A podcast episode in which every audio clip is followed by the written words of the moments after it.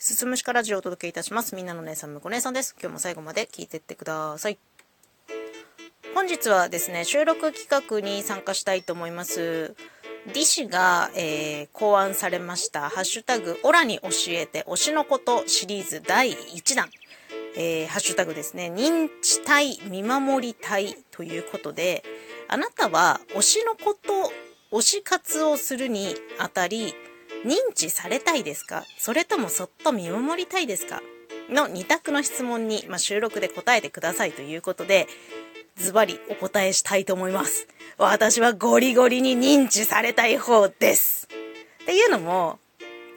今はね、その推しっていう推しがちょっといないので、過去の話になってしまうんですが、私はね、中学生、高校生の頃はものすごく好きなアーティストがまあ一組いたのと、あと当時、あの、お笑い芸人がすごい好きだったんだよね。で、そのアーティストの方は、まあ、それっぽい動きはしてなかったんだが、もう妄想の中で、妄想の中で、もう私とそのアーティストはもう密な関係にあってですね、もうすごかった。で、今でも小説書くの趣味なんだけど、小説書くのがね、その頃すごく自分の中でマイブームで、中学生ながらに、その推しのアーティストと私という登場人物を出して、どういう設定だったかな？私がその推しのアーティストとなんかわかんないけど仲良くなってみたいな、なんかね、そういう妄想ストーリーを書いたりとかしていたんですよ。っていうぐらいにはもうめちゃめちゃその、こうかけがえのない存在になりたいというか、その推しの生活に介入していきたいっていう気持ちがめちゃめちゃ強いんですよね。で、お笑い芸人の方なんですけど、これ高校生の話になるんですが、これ何回か話してるんだけどね、同じく、まあ、お笑いが好きな友達と一緒にですね、もう本当に何十回と繰り返し繰り返しプリクラ撮って、その撮った中の一番いい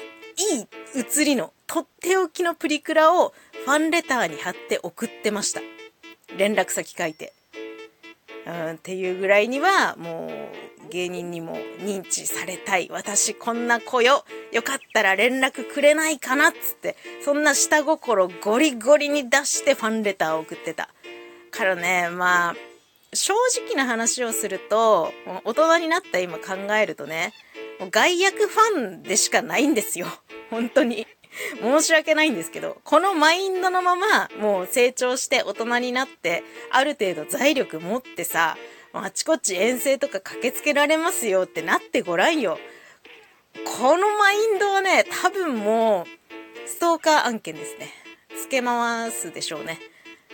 出待ち入り待ちするでしょうね。きっとしちゃうんだと思います。で、どうにかこう視界に入って、あ、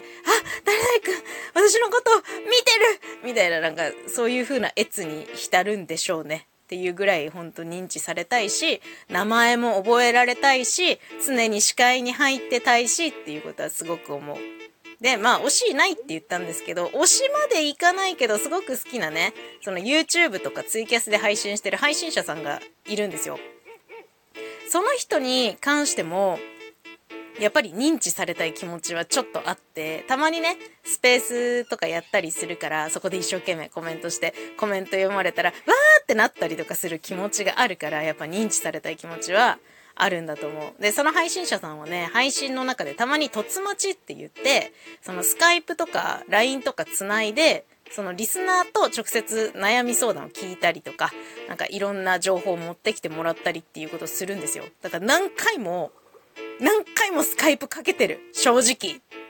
もう本当に些細な悩みだけど、どうにかこうにか、その配信者と喋れねえかな、みたいな、爪痕残せねえかな、みたいな気持ちで、何回もスカイプかけてるんだけど、あまりにもいろんなリスナーがスカイプかけるから、なかなか、えー、繋がりませんね。だから、まあ、ちょっとこのハッシュタグで喋るにあたり、非常に悩みどころではあったんですよ。まあ、推し活もしてないですし。っていうところもあるんだが、もう本当にこれは正直に話すしかないと思って、これはもう告白に近い形になりますが、え私は推し活をするにおいて、オタクとしては非常に危険人物であるっていう話ですね。私は、えー、認知されたいか、そっと見守りたいかで言うと、認知されたい危険思想のオタクです。最後まで聞いていただいてありがとうございます。また次回もよろしくお願いします。